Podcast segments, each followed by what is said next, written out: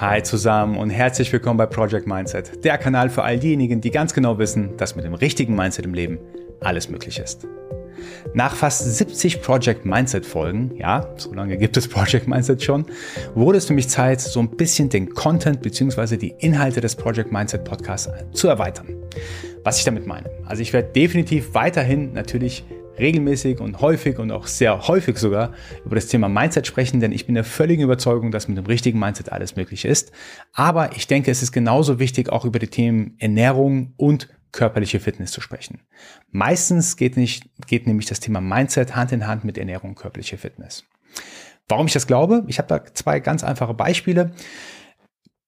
Ähm, ich gehe regelmäßig gerne Sport machen. Es gibt aber natürlich auch Tage, wo ich nicht so Lust habe, Sport zu machen. Ich glaube, wir alle kennen das. Es gibt Tage, wo man einfach sagt, ah, es ist einfach zu Hause zu bleiben, vor der, vom Fernseher zu chillen, so ein bisschen einfach zu entspannen, anstatt jetzt dann, dann nochmal abends seine Sachen zu packen, aufzustehen, auch nur beim schlechten Wetter irgendwie in Sport zu gehen. Es gibt so Tage. Ich weiß dann ganz genau, wenn ich es einfach nur schaffe an solchen Tagen, dass mein Körper voranschreitet und dann irgendwie mit dem Sport irgendwie es schafft anzufangen, dass mein Geist dann irgendwann nachzieht, mir die Trainingseinheit auch Spaß macht und ich mich sicherlich gut danach fühle. Ich kann mich bestimmt ja an gar keine einzige Sporteinheit äh, erinnern, wo ich danach gesagt habe, boah, nee, hätte ich mal bloß heute nichts getan. Also es ist immer im Gegenteil der Fall. Es war immer gut, auch wenn ich gar keine Lust hatte, dass irgendwie mein Körper vorangeschritten ist, ich dann doch Sport gemacht habe und mich danach einfach gut gefühlt habe. Genauso verhält sich auch mit dem Thema Ernährung. Es ist natürlich in der heutigen Zeit super einfach und super günstig leider auch, sich ungesund zu ernähren. Die Kartoffelchips-Tüte ist nicht weit weg. Der Backofen hat relativ schnell meine Fertigpizza fertig. Und das ist am Ende auch noch alles super günstig. Aber ähm, ich glaube, ihr, ihr wisst alle, was es bedeutet, dass alles seinen Preis hat. Natürlich kann ich mich erstmal kurzfristig nicht gut ernähren, aber langfristig kriege ich natürlich die Rechnung von meinem Körper in irgendeiner Form, dass man sich einfach eben nicht gut fühlt. Daher war es für mich klar, ähm, dass wann immer ich es mal so eine Phase hatte, wo ich mich ungesund ernährt hatte, ähm, dann irgendwie umgeswitcht bin wieder auf gesunde Ernährung, dass mein Körper sich gut gefühlt hat und ich in allen anderen Bereichen meines Lebens auch besser performt habe zum Beispiel, mich als einfach besser gefühlt habe und schlussendlich ist es sogar, sogar auch so, ich als Vater möchte auch für meine Kinder immer positiv und ähm, stark und gesund da sein, dass das natürlich auch eine Vorbildsfunktion hat. Je besser ich mich fühle körperlich, desto besser kann ich diese Good Vibes oder Good Vibrations auch weitergeben.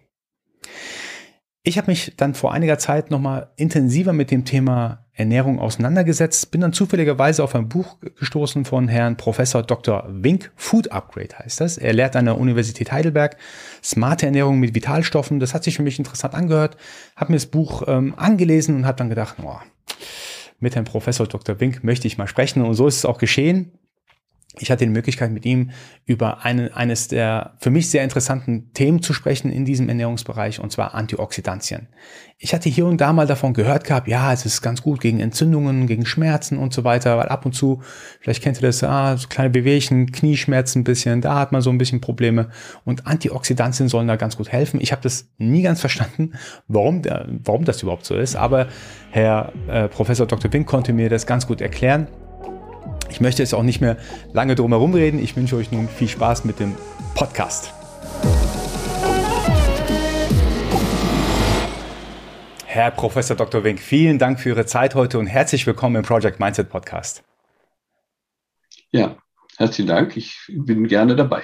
Das ist äh, sehr nett von Ihnen. Ich habe mich nämlich vor einiger Zeit in das Thema Ernährung ein bisschen mehr einarbeiten wollen, denn ich denke, zum, zum Mindset-Thema gehört definitiv auch das Thema Ernährung, wie man sich ernährt, welche Nährstoffe man zu sich nimmt, Vitalstoffe man zu sich nimmt. Und da bin ich auf ein Buch von Ihnen gestoßen, Food Upgrade, smarte Ernährung und Vitalstoffe. Und da standen super interessante Dinge drin, unter anderem auch zu dem Thema Antioxidantien, was ich komplett unterschätzt habe. Und ich habe mir einfach mal gedacht, ich schreibe sie an und frage sie höflichst, ob sie Zeit haben. Deswegen freut es mich sehr, dass sie auch sich Zeit nehmen, um über gewisse, ähm, ja, sehr interessante, aber auch äh, wichtige Themen zu sprechen.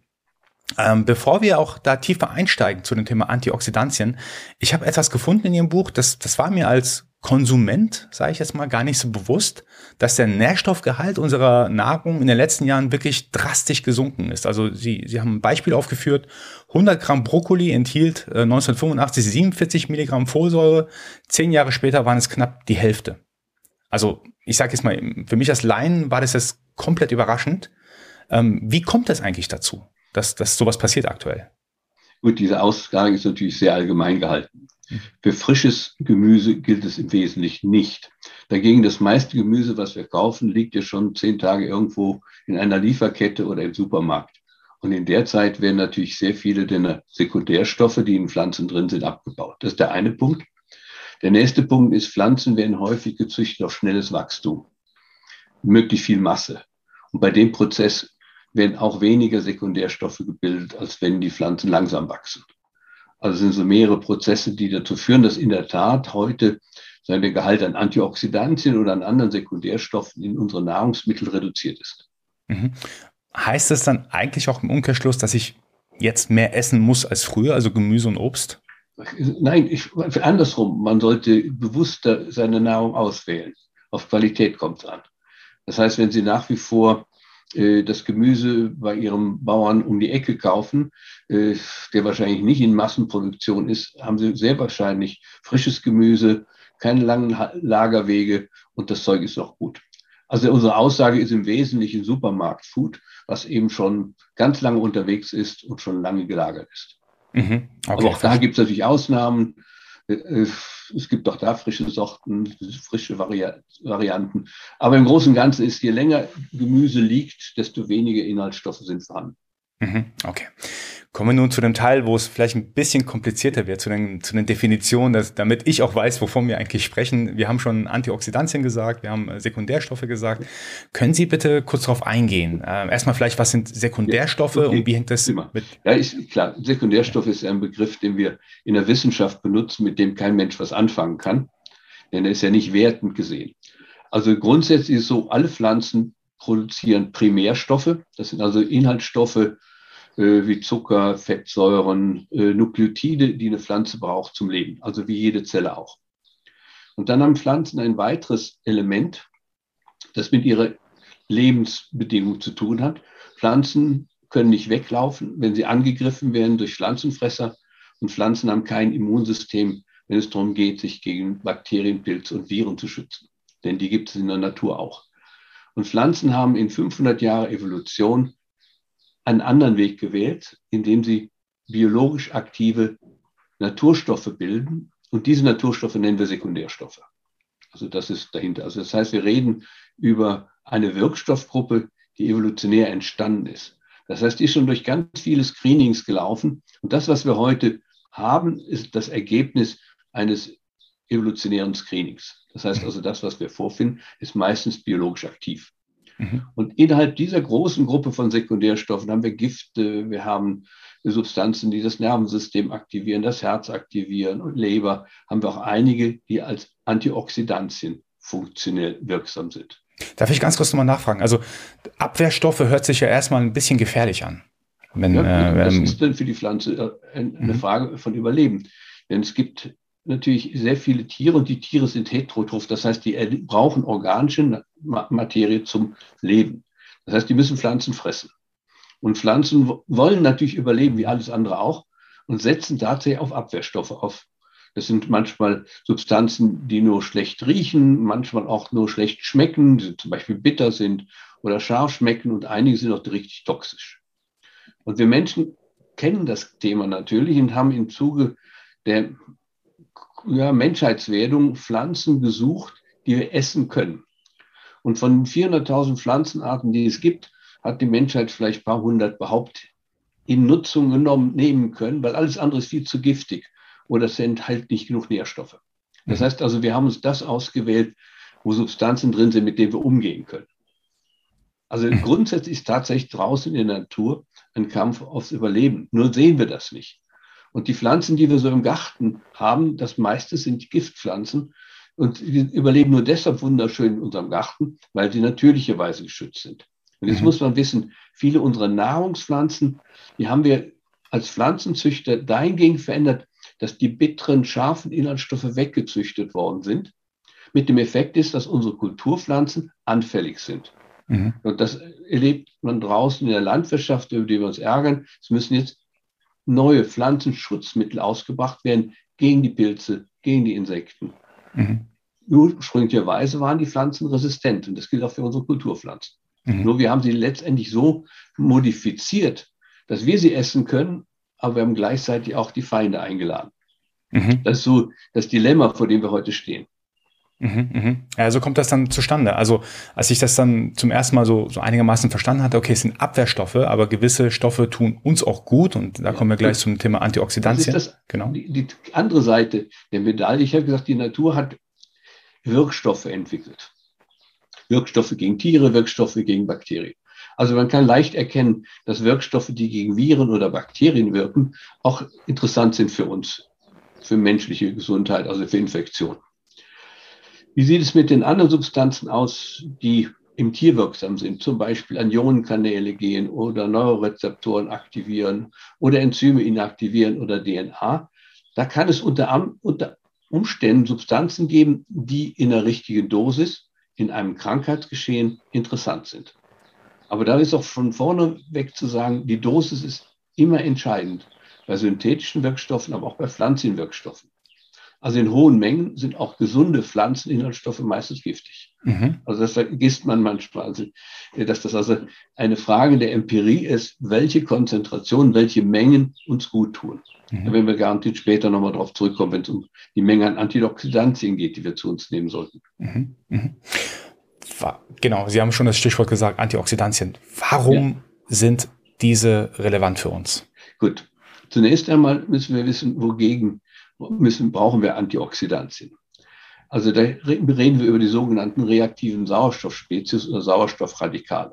Also Sauerstoff ist das häufigste Gas in unserer Umgebung oder einer der häufigen Gase. Äh, und Sauerstoff ist normalerweise etwas, was wir für die Atmung brauchen. Aber Sauerstoff kann innerhalb des Atmungsprozesses in den Mitochondrien aktiviert werden, zum Beispiel zu H2O, zu Wasserstoffperoxid. Und das ist eine ausgesprochen reaktive Sauerstoffspezies, eine Sauerstoffverbindung, die Proteine angreifen kann, Lipide angreifen kann, DNA angreifen kann. Mhm. Und neben H2O2 gibt es auch noch Sauerstoffradikale, äh, in, die besonders reaktiv sind. Mhm. Also das ist quasi ein Nebenprodukt der zellulären Atmung, sind die Radikale. Mhm. Der Körper setzt diese Radikale auch ein, zum Beispiel bei Infektionen, zur Bekämpfung von Bakterien, von Viren, aber auch von Tumorzellen. Da setzt der Körper Radikale ein.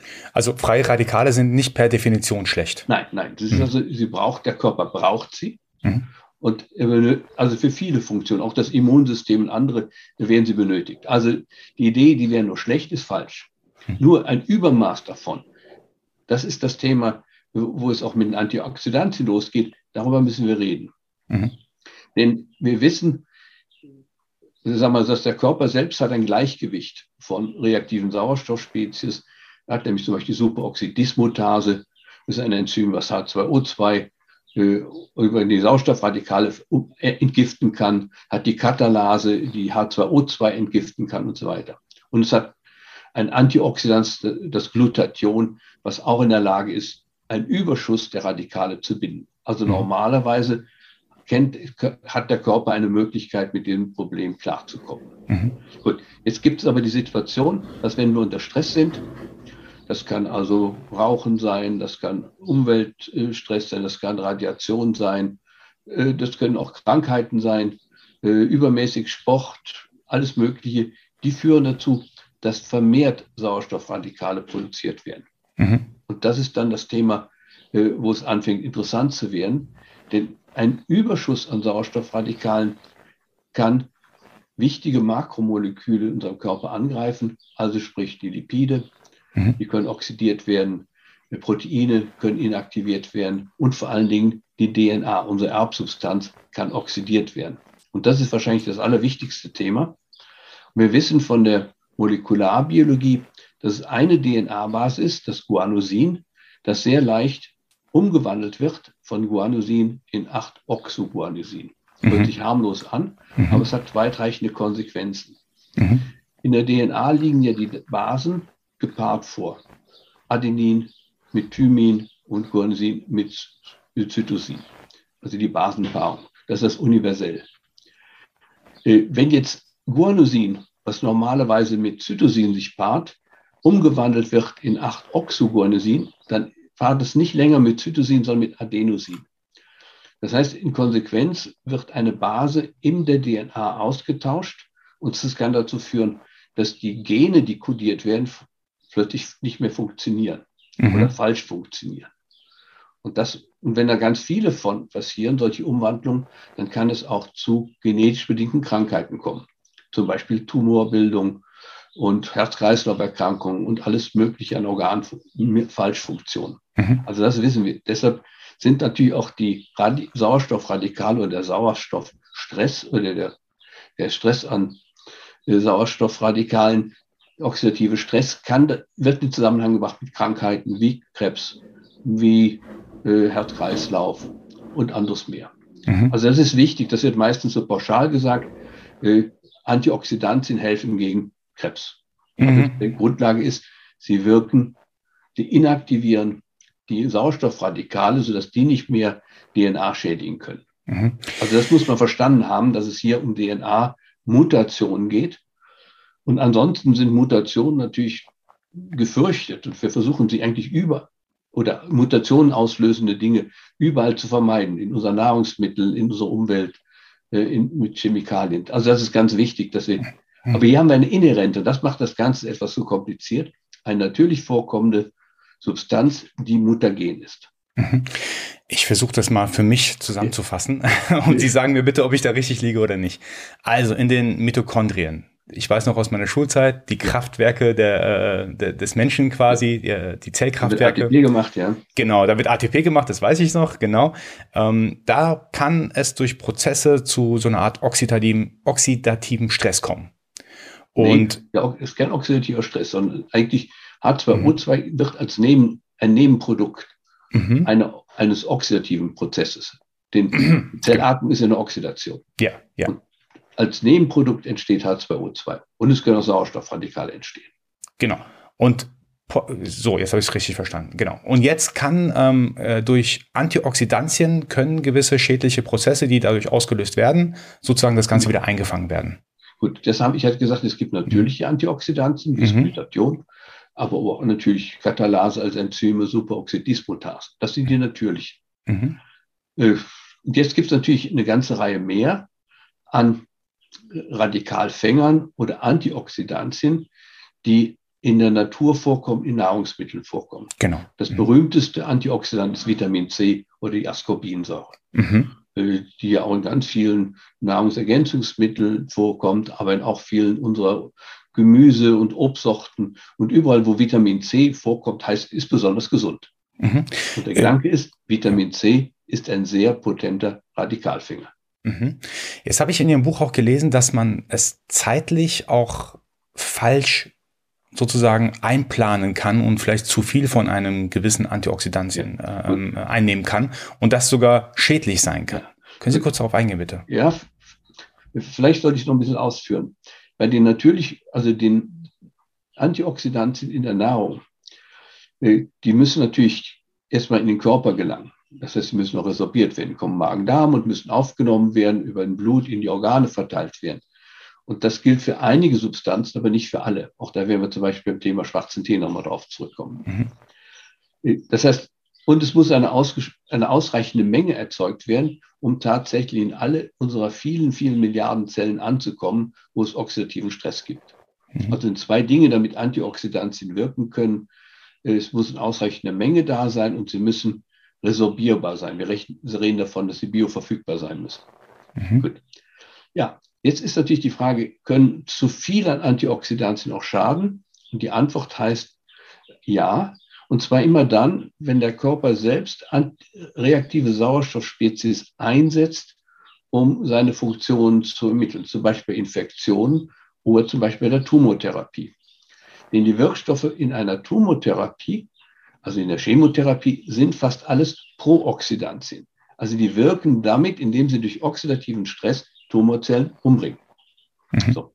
Wenn ich jetzt in dieser Phase, und das passiert bei Patienten, die sagen, oh, jetzt haben sie die Diagnose Krebs, jetzt wollen sie ganz gesund leben, sich mit Antioxidantien vollstopfen, dann inaktivieren sie die Chemotherapie. Wow. Mhm. Also das ist deshalb der Hinweis darauf aus der Medizin, ist nicht immer sinnvoll, Antioxidantien zu nehmen. Oder auch wenn ich, also ich muss also gucken, wenn ich eine Therapie habe, ob die mit Prooxidantien arbeitet. Wenn ja, mhm. Sind Antioxidantien nicht das Mittel der Wahl. Mhm. Das ist super interessant. Das heißt, wenn ich gar nicht weiß, dass in mir etwas schlummert, könnte es sogar gefährlich sein? Nein, dann wen, vielleicht, ja, vielleicht weniger. Aber im Großen und Ganzen ist es dazu in der Tat so, dass wir die Antioxidantien als präventive Maßnahme geben. Mhm. Mhm. Also gar nicht so im aktiven Krankheitsverlauf, sondern mehr präventiv. Mhm. Und wenn man so die Maß Gaben oder die Informationen vom Deutschen Krebsforschungszentrum, da heißt dann drin, esst Brokkoli oder esst viel Gemüse, viel Obst zur Krebsprävention. Mhm. der Gedanke ist, es sind häufig geht es um Antioxidantien, die eben im Vorfeld die Oxidation der DNA, sprich die Mutation, verhindern sollen. Mhm. Mhm. mhm. Dagegen, wenn es einmal eingetreten ist, dann ist die Situation eine andere. Wie gesagt, mhm. dann kann es auch äh, den Gegen gegenteilige Reaktion auslösen. Genau, genau. Gerade mit dem Carotin-Beispiel aus Ihrem Buch, das, äh, das, hat mich tatsächlich sehr überrascht, dass quasi zum falschen Zeitpunkt ähm, was Negatives be bewe äh, bewirkt werden kann. Carotin, ja. Carotinoide sind natürlich äh, Antioxidantien per excellence. Wir haben sie, kennen Sie alle aus den Karotten, aus den Tomaten und aus vielen anderen Lebensmitteln auch. Hm. Die setzt, die braucht der Körper. Einmal braucht die Carotinoide das Vorstoff von Vitamin äh, A letztendlich die Substanzen, die wir für den Sehvorgang benötigen, mhm. aber sie sind auch Antioxidantien. Mhm. Mhm. Und auch da ist es wohl so, dass man zu viel davon auch nehmen kann. Aber jetzt ist das ein Sonderfall. Da gibt es eine Studie, die man, ich glaube, in Finnland durchgeführt hat mit Rauchern, äh, die gleichzeitig äh, die Präparate mit Carotinoiden bekamen und stellte fest, die Raucher, die Carotinoide hatten, erlitten häufiger Tumorerkrankungen als andere. Ja, krass. Mhm. Ja, gut. Aber das ist etwas kompliziert. Das liegt jetzt nicht an den Antioxidantien, sondern daran, dass die Carotinoide werden umgewandelt in eine Substanz, die heißt Retinolsäure. Und Retinolsäure ist, wirkt auf die Genexpression. Das heißt also, sie, sie steuert, welche Gene aktiviert werden. Und gerade bei Tumorentstehen werden viele Gene besonders reaktiv. Und der Zusammenhang liegt wahrscheinlich darin, dass wenn ich zu viel dann noch Retinolsäure habe und zusätzlich noch den Stress durch Nikotin und durch die Teerstoffe habe, dass dann Tumorgeschehen leichter ausgelöst werden können. Mhm. Also es ist nicht unmittelbar das Antioxidantien, sondern es hat was mit den Carotinoiden zu tun. Mhm. Sie haben schon ein sehr gutes Stichwort gegeben, schwarzer Tee. Ich als. Iraner, äh, als Perser muss natürlich, also mir ist es in die Wiege gelegt worden, schon von klein auf schwarzen Tee zu trinken. Jetzt ähm, war ich mir beim Durchlesen Ihres Buches gar nicht mehr sicher, ob ich komplett switchen soll zum grünen Tee. Ähm, da, da, sind natürlich auch relativ viele Antioxidantien drin, wenn es richtig zubereitet worden ist. Haben Sie einen Tipp für mich als Iraner? Was soll ich jetzt tun? Vielleicht was Allgemeines. Viele der Getränke, die wir zu uns nehmen, sei es Kaffee, Tee, Kakao, äh, Mate, sind alles so Tees, mit, die reich an Antioxidantien sind. Und wahrscheinlich einer der Gründe, warum man sagt, Tee trinken, Kaffee trinken, Kakao trinken ist gesund, liegt, dass wir täglich, und das ist entscheidend, täglich unsere Dosis Antioxidantien zu uns nehmen.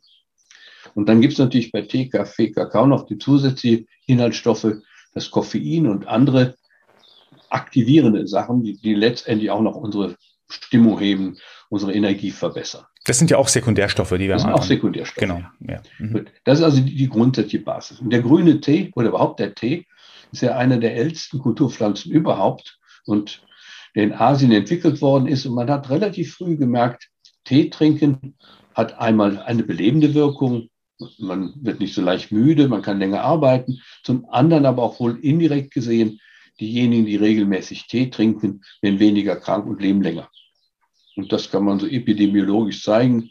Also die Teetrinkerländer, insbesondere die grünen Tee trinken, ist die Lebenserwartung höher als in anderen Gegenden. Ich vermute, Japan ist ja, glaube ich, ein klassisches das, Beispiel. Das, das typische Beispiel. Nun ist natürlich der Lebensstil der Japaner in vielen Stellen anders. Das heißt, es kann am Teetrinken liegen, aber es kann auch an der ganzen Lebensumgebung liegen.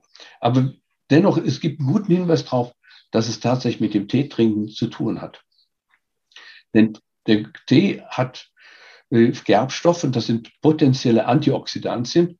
Also neben den Vitamin C, den Carotinoiden, die wir hatten, sind es die Gerbstoffe, die Polyphenole, die in vielen Pflanzen vorkommen, die sehr, sehr starke Antioxidantien sind. Das gilt beim grünen Tee auch.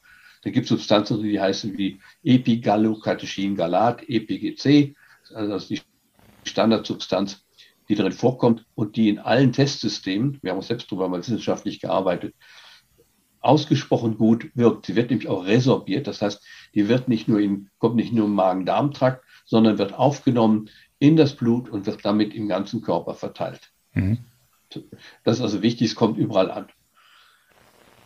Das, und diese, das EGCG wirkt an, als Antioxidant, beeinflusst aber auch die Gene, die die Langlebigkeit regulieren und wie wir auch wissen, ist offenbar an Krankheitsprozessen wie neurodegenerativen Krankheiten eine positive Wirkung. Also mhm. deshalb sind Tee wahrscheinlich so ein Zaubermittel. Mhm. Das ist der grüne Tee. Das heißt, im grünen Tee ist ja so, dass, er, dass die Blätter nach der Ernte erhitzt werden, sodass keine oxidativen Prozesse stattfinden können. Lasse ich den Tee liegen, dann, kommen, dann fangen an, die Polyphenole zu outoxidieren. Das heißt, die machen Komplexe. Und das ist das, was im schwarzen Tee eintritt. Mhm. Also ihre, das EGCG macht dann plötzlich große Polymere. Das sind immer noch Antioxidantien, aber sie werden nicht mehr resorbiert. Das heißt, die bleiben im Magen-Darm-Trakt, insbesondere im Darmtrakt sitzen. Und damit sind sie nicht innerlich oder weniger innerlich verfügbar als beim grünen Tee. Mhm. Aber natürlich auch im Darm selbst haben wir eine Menge oxidative Prozesse, die gehemmt werden können. Oder wir haben Durchfallerkrankungen oder all diese Prozesse, da hilft schwarzer Tee hervorragend. Mhm. Denn er ist auch antiviral, das ist auch ein wichtiges Thema, das gilt auch für die Polymere, er ist antibakteriell, also insgesamt für Entzündungsprozesse, Infektionsprozesse im Magen-Darm-Trakt wird der schwarze Tee auch tun. Okay. Aber der grüne auch. Mhm. Okay, gut zu wissen. Ja, ich, ja. Aber der Unterschied ist tatsächlich ja. so, für die innere Aufnahme, äh, für die Bioverfügbarkeit ist der grüne Tee besser. Okay. Also ich muss, ich sollte oder muss nicht unbedingt wechseln, aber ja, zwischendurch mal grün. Ich meine, ich hm. bin selbst viel in Asien unterwegs gewesen und in China. Und in China trinkt man grünen Tee von morgens bis abends. Hm. Hm. Und in China schmeckt mir der grüne Tee auch. Und ich habe hm. jedes Mal von meinen chinesischen Freunden große Pakete grünen Tee mitgenommen. Hm. Und wenn ich das dann hier in Deutschland mache, nach einer Woche spätestens schmeckt er mir nicht mehr. Interessant. Interessant, ja. Es ja, kann am ja. Wasser liegen, an der Herstellungsform, wie vielleicht an der Umgebung. Denn es schmeckt natürlich auch bitter und wir haben so ein gewisses äh, äh, finde bittere Substanzen nicht in jedem Falle positiv. Mhm. Also bei uns Iranern, ähm, das kann ich gerade von meiner Mutter, tu, sie tut gerne auch äh, Rosenwasser rein. Ja. Das finde ich auch gut. immer sehr interessant. Das ist sicher zum Aromatisieren. Genau, genau. Also richtig. das hat keine, ich glaube, keine große äh, Heilwirkung, sondern ja. eine aromatisierende Wirkung. Genau, genau. Ich mache das ungern. Doch, und Sie haben noch viele äh, schwarze Tees, die man kauft, die aromatisiert. Richtig, richtig. und was weiß ich alles. Richtig, richtig, richtig. Ähm, ich würde noch gern auf die Unterschiede zwischen den Antioxidantien, also äh, ich sage jetzt mal High-Level, ja. ein, eingehen. Es gibt ja, ähm, ich habe gehört, Melatonin kann auch als Antioxidant äh, angesehen werden. Können Sie nur mal kurz bitte darauf eingehen. Ähm, Unterschiede zwischen pflanzlich zugenommenen Antioxidantien, vom Körper selbst hergestellten. Gibt es da einen grundlegenden Unterschied? Ja, gut. Gut, muss einfach sehen, wie das zum Beispiel das Glutathion ist in jeder Zelle drin. Das ist eine körpereigene Antioxidant. Äh, auch in großer Menge. Das heißt, für den Normalfall reicht das aus.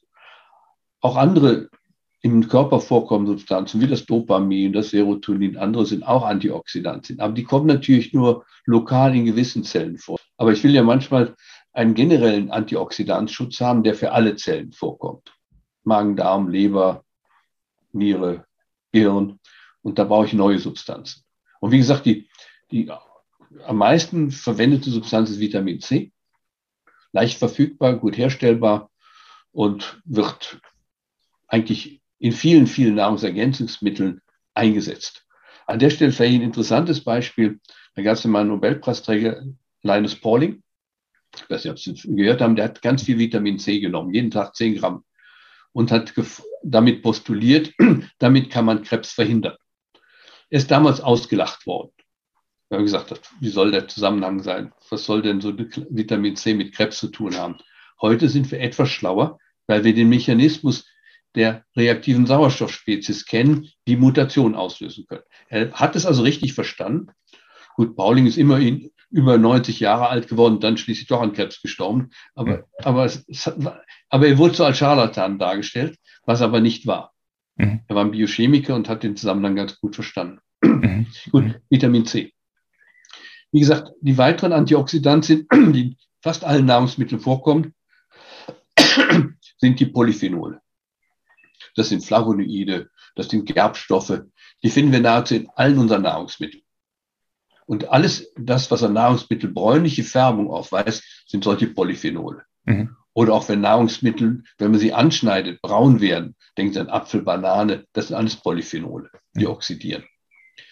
Dann gibt es noch weitere Nahrungsmittel mit Antioxidantien, zum Beispiel Zwiebel und Knoblauch. Also das Allicin da drin ist auch ein Antioxidant. Mhm. Dann haben wir bei den ganzen Kohlgewächsen, da sind die Senföle drin, Brokkoli, auch das sind Antioxidantien. Und schließlich noch die Carotinoide, über die wir schon geredet haben, die in Tomate vorkommen, in der Goji-Beere vorkommen äh, und in Karotten vorkommen und so weiter. Das sind auch wiederum äh, sehr gut wirksame Antioxidantien. Also die Natur ist reich an Antioxidantien und generell gilt, Unsere Nahrung ist reich damit. Vielleicht soll ich erwähnen, dass Chlorophyll, was in allen grünen Salaten ist, auch noch ein Antioxidant ist. Mhm. Das ist wahrscheinlich eine Gründe, warum grüne Salate so als so gesund gelten. Mhm. Mhm. Also mhm. unsere Nahrung, wie gesagt, hat natürlicherweise eine ausreichende Menge an, an Antioxidantien, wenn man sich, wie die Gesellschaft für Ernährung empfiehlt, gesund ernährt. Gesund ernährt heißt, möglichst viel Gemüse, viel Obst äh, täglich zu sich nehmen. Denn dann habe ich genug von den natürlich vorkommenden Antioxidantien. Mhm, mh. Und dann sollte ich noch erwähnen, viele Getränke sind reich an Antioxidantien. Also insbesondere, wenn Sie farbige Getränke sehen, also Johannisbeersaft, äh, Arona-Beerensaft, mhm. äh, Granatapfelsaft, Kirschsaft, äh, Rot, äh, natürlich Rot, roter Wein, alles das sind äh, vollgepackt mit Antioxidantien. Ist, und die werden ja häufig auch als Nahrungs als besonders gesund angepriesen. Mm, mm. Also, das ist, also ja. da ist die nächste Quelle, wo wir uns mit Antioxidantien versorgen. Mhm, mhm. Also ich glaube, das ist natürlich einleuchtend, dass durch eine ausgewogene Ernährung, dass man da von allen, äh, ich sage es mal, Stoffen ausreichend hinzubekommt. Kann es aber unter Umständen auch Sinn machen, Nahrungsergänzungsmittel zu nehmen, wenn man weiß, ich habe jetzt vielleicht, ich bin jetzt auf, auf Reisen, da kann ich jetzt nicht so gesund mich ernähren die nächsten Tage. Kann man das irgendwie supplementieren oder ist es eher schwierig? Ich, also ich bin nicht generell gegen Nahrungsergänzungsmittel. Also wenn die Ernährung äh, sagen wir, nicht sehr einfallslos ist, aus welchen Gründen auch immer, dann Mensa essen oder im Krankenhaus oder was immer, dann ist es durchaus sinnvoll mit Antioxid, also mit Nahrungsergänzungsmitteln. Das ist im Wesentlichen sind es Vitaminpräparate, aber auch sehr häufig Antioxidantien und ein paar Mineralstoffe äh, dagegen zu steuern. Da mhm. spricht eigentlich nichts dagegen. Nur generell sollte die Empfehlung sein, erstmal versuchen, sich zu genug ernähren und dann in der zweiten Linie Nahrungsergänzung. Aber tatsächlich spricht nichts dagegen, in Mangelsituationen dazu zu greifen. Mhm. Jetzt kommt natürlich immer die Qualität an. Das ist natürlich auch da entscheidend. Nicht jedes Präparat, auf dem Antioxidants draufsteht, ist, hat es auch. Mhm. mhm. Da muss man etwas genauer hinschauen. Mhm. Häufig sieht man das am Preis. Also wenn es alles zu günstig ist an Nahrungsergänzungsmitteln, ist es schon verdächtig. Mhm. mhm. Okay, verstanden. Jetzt habe ich natürlich auch als äh, Sportler ein paar Fragen. Also ja. mich plagen ab und zu mal Knieschmerzen. Okay. Wenn Sie das jetzt so hören, gibt es ähm, natürliche Pflanzenmittel, die vollgepackt sind mit Antioxidantien, die genau in diesem Kontext, ist natürlich jetzt zu grob gesprochen, Knieschmerzen sehr allgemein, aber ja, haben Sie da ein paar Sachen parat, wo Sie sagen ja, können, ja, das kann man das, nehmen? Das geht ja schon wieder in das Thema jetzt mehr über Arzneipflanzen und Heilpflanzen. Mhm. Es gibt es also eine traditionelle Arzneipflanze, die schon unsere Vorfahren eingesetzt haben bei Entzündungen und Schmerzen, das ist die, Seiden, das ist die äh, äh, Weidenrinde. Mhm. In der Weidenrinde gibt es Substanzen, die ähnlich wirken wie Aspirin oder wie Diclofenac. Mhm. Also die inhibieren dem Prozess, der zu Schmerzen und der zur Entzündung führt. Nur in der Weidenrinde sind es andere Substanzen, die weniger aggressiv sind und deshalb besser verträglich sind, also auch für die Langzeiteinnahme.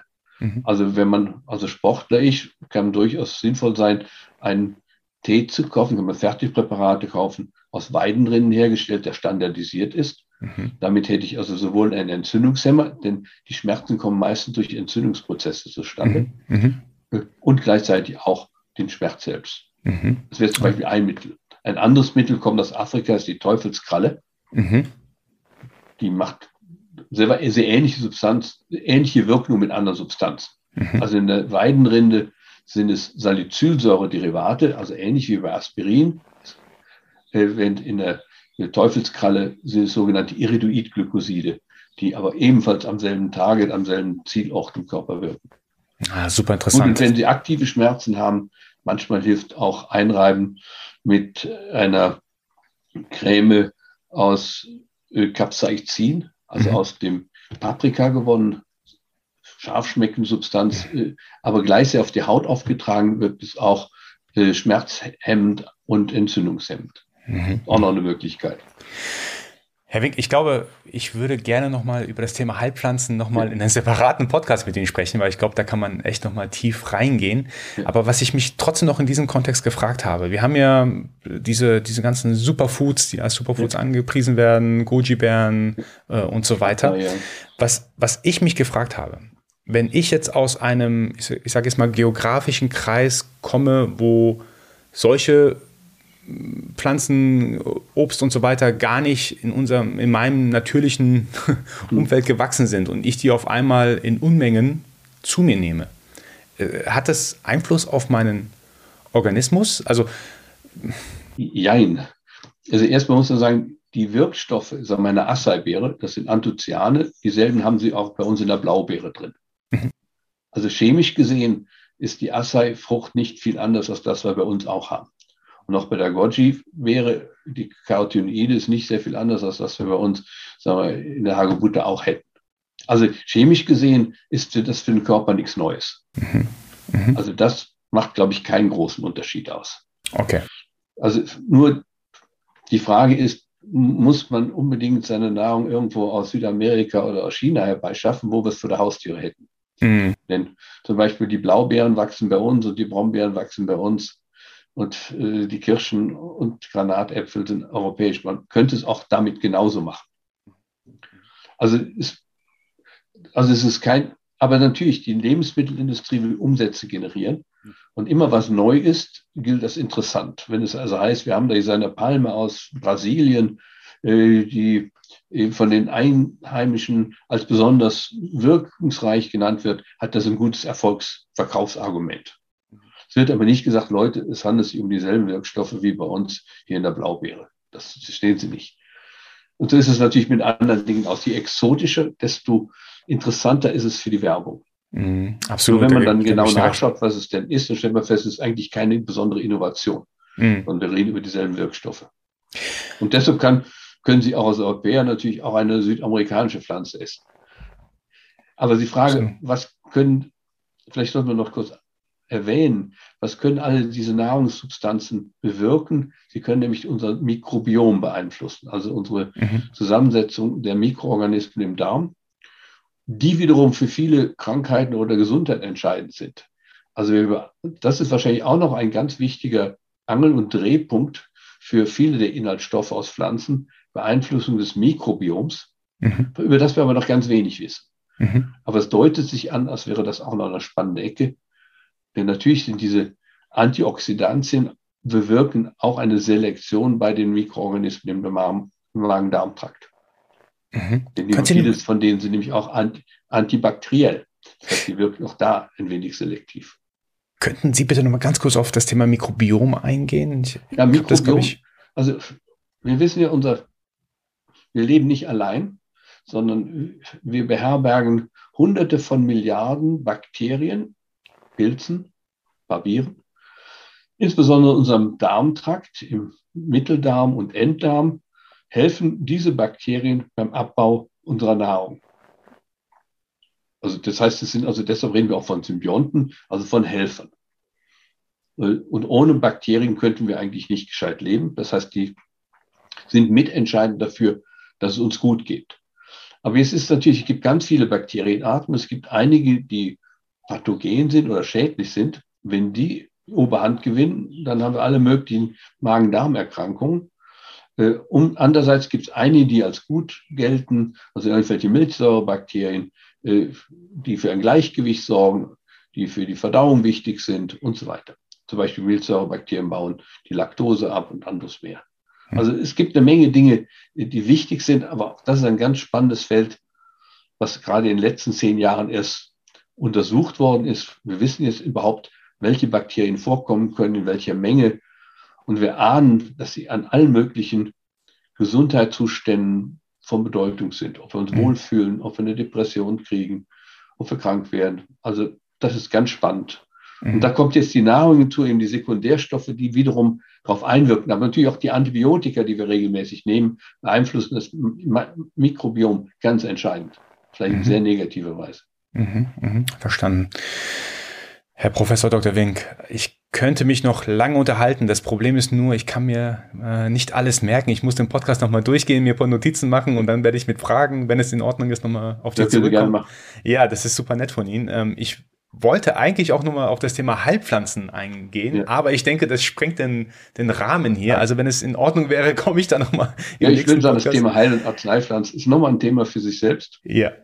Das ist die Antioxidantien ist ja nur ein Teilaspekt ja. aus diesem großen äh, Rahmen. Und wir hatten ja schon mal eingeführt, hat alles damit zu tun, dass die Pflanze irgendwann angefangen hat, Wirkstoffe zu machen, um sich zu schützen. Mhm. Und letztendlich ist die Kunst der Heilpflanzennutzung, diese Wirkstoffe gezielt einzusetzen. Mhm. mhm. Das haben unsere Vorfahren gemacht. Da haben wir ganz viel empirisches Wissen, was bei welchem Wehwehchen was macht.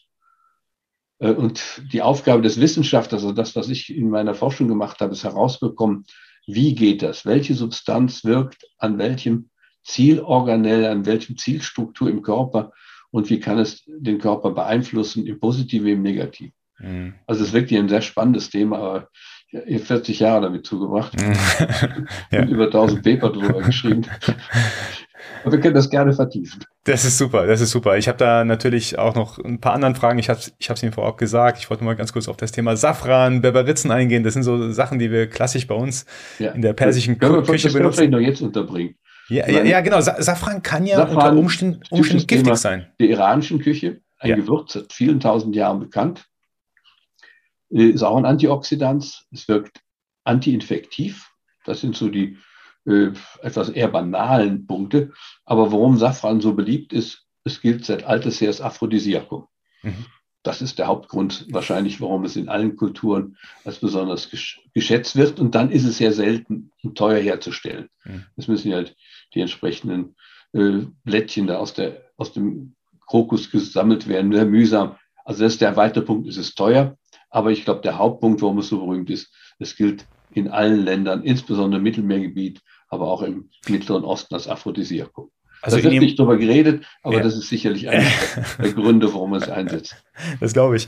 Was ich aber in Ihrem Buch gelesen habe, was ich, was mich super überrascht hat, es ist sogar in größeren Mengen giftig. Ja, gut. Also tödlich Nein, giftig sogar. Ist tödlich giftig. In wow. größerer Menge wirkt es abortiv. Mhm. Also das ist auch ein weit großes Thema in der Arzneipflanzenkunde. Früher hat man Familienplanung dadurch durchgeführt, indem man Abortiva gegeben hat. Mhm. Wird heute nicht mehr darüber geredet. Und äh, Safran gehörte tatsächlich zu den äh, Substanzen, die in höherer Dosierung zum Abort führen konnte. Wow, okay, krass. Ja, mhm. da, mhm. also da versteht man den Mechanismus relativ gut. Mhm. Äh, immer wie eine Frage der Dosierung. Wenn ich zu mhm. viel davon gebe, kann es auch eine zytotoxische, also eine zelltötende Eigenschaft aufweisen. Mhm. Ja, also manches, was harmlos klingt, ist vielleicht ja. doch etwas vielschichtiger. Ja, ja, genau, genau, genau. Das, das ist tatsächlich so. Ich hatte nach dem Durchlesen ihrer Bücher eher den Eindruck, dass ich noch weniger verstanden habe. Also das meine ich gar nicht negativ, sondern wie viel eigentlich da Wissen noch äh, lagert, was man erstmal durchdringen das, muss und verstehen muss. Ich meine, das ist das Tragische dran. Das Wissen über Arzneipflanzen, die Anwendung verschwindet, weil wir alle in einer modernen Welt groß werden, der wir nur noch in die Apotheke gehen und unter Pillen kaufen mhm. und gar nicht mehr wissen, was die Natur alles auf Lager hat. Zumindest in unserem Kulturkreis. Wenn Sie nach Asien gehen, äh, ist es noch ziemlich anders. Da ist man sich noch viel bewusster, dass es da noch vieles mehr gibt. Ayurveda-Medizin, die chinesische traditionelle Medizin, die kennen das Thema noch deutlich mehr als wir. Hm. Aber selbst auch in Mitteleuropa und auch im Mittleren Osten ist das Thema Arzneipflanzen immer noch da. Aber unser Wissen ist gering. Mhm. Das ist jammerschade. Und natürlich von der Wissenschaft her ist es ein sehr kompliziertes Thema. Ich muss einmal Chemiker sein, um die ganzen Substanzen zu isolieren, die Strukturen zu bestimmen. Ich muss mhm. Pharmakologe sein, um deren Wirkung zu erkennen. Und jetzt kommt noch hinzu, in so einer Pflanze ist nicht nur eine Substanz drin, sondern viele Substanzen drin aus verschiedenen Klassen. Die machen also nicht nur eine Wirkung, sondern viele Wirkungen. Und manchmal steigern sich die Wirkungen. Wir sprechen von einem Synergismus. Und das sind so ganz spannende Themen, die wir mit solchen Multikomponentensystemen vorliegen haben, die aber noch erst zu erforschen sind. Denn traditionell weiß man, die Pflanze geht, funktioniert, aber man weiß nicht weshalb. Und die Wissenschaft ist jetzt dabei herauszufinden, warum, wenn man A und B zusammentut, warum gibt es dann mehr, als wenn ich nur eine Einzelsubstanz gebe. Mhm. Denn in der klassischen Medizin, der Schulmedizin, gibt man Einzelsubstanzen im Regelfall und keine Gemische. Die Natur hat immer auf Gemische gesetzt. Mhm. Also sind auch unterschiedliche sagen wir, evolutionäre Strategien im Hintergrund. Mhm. mhm.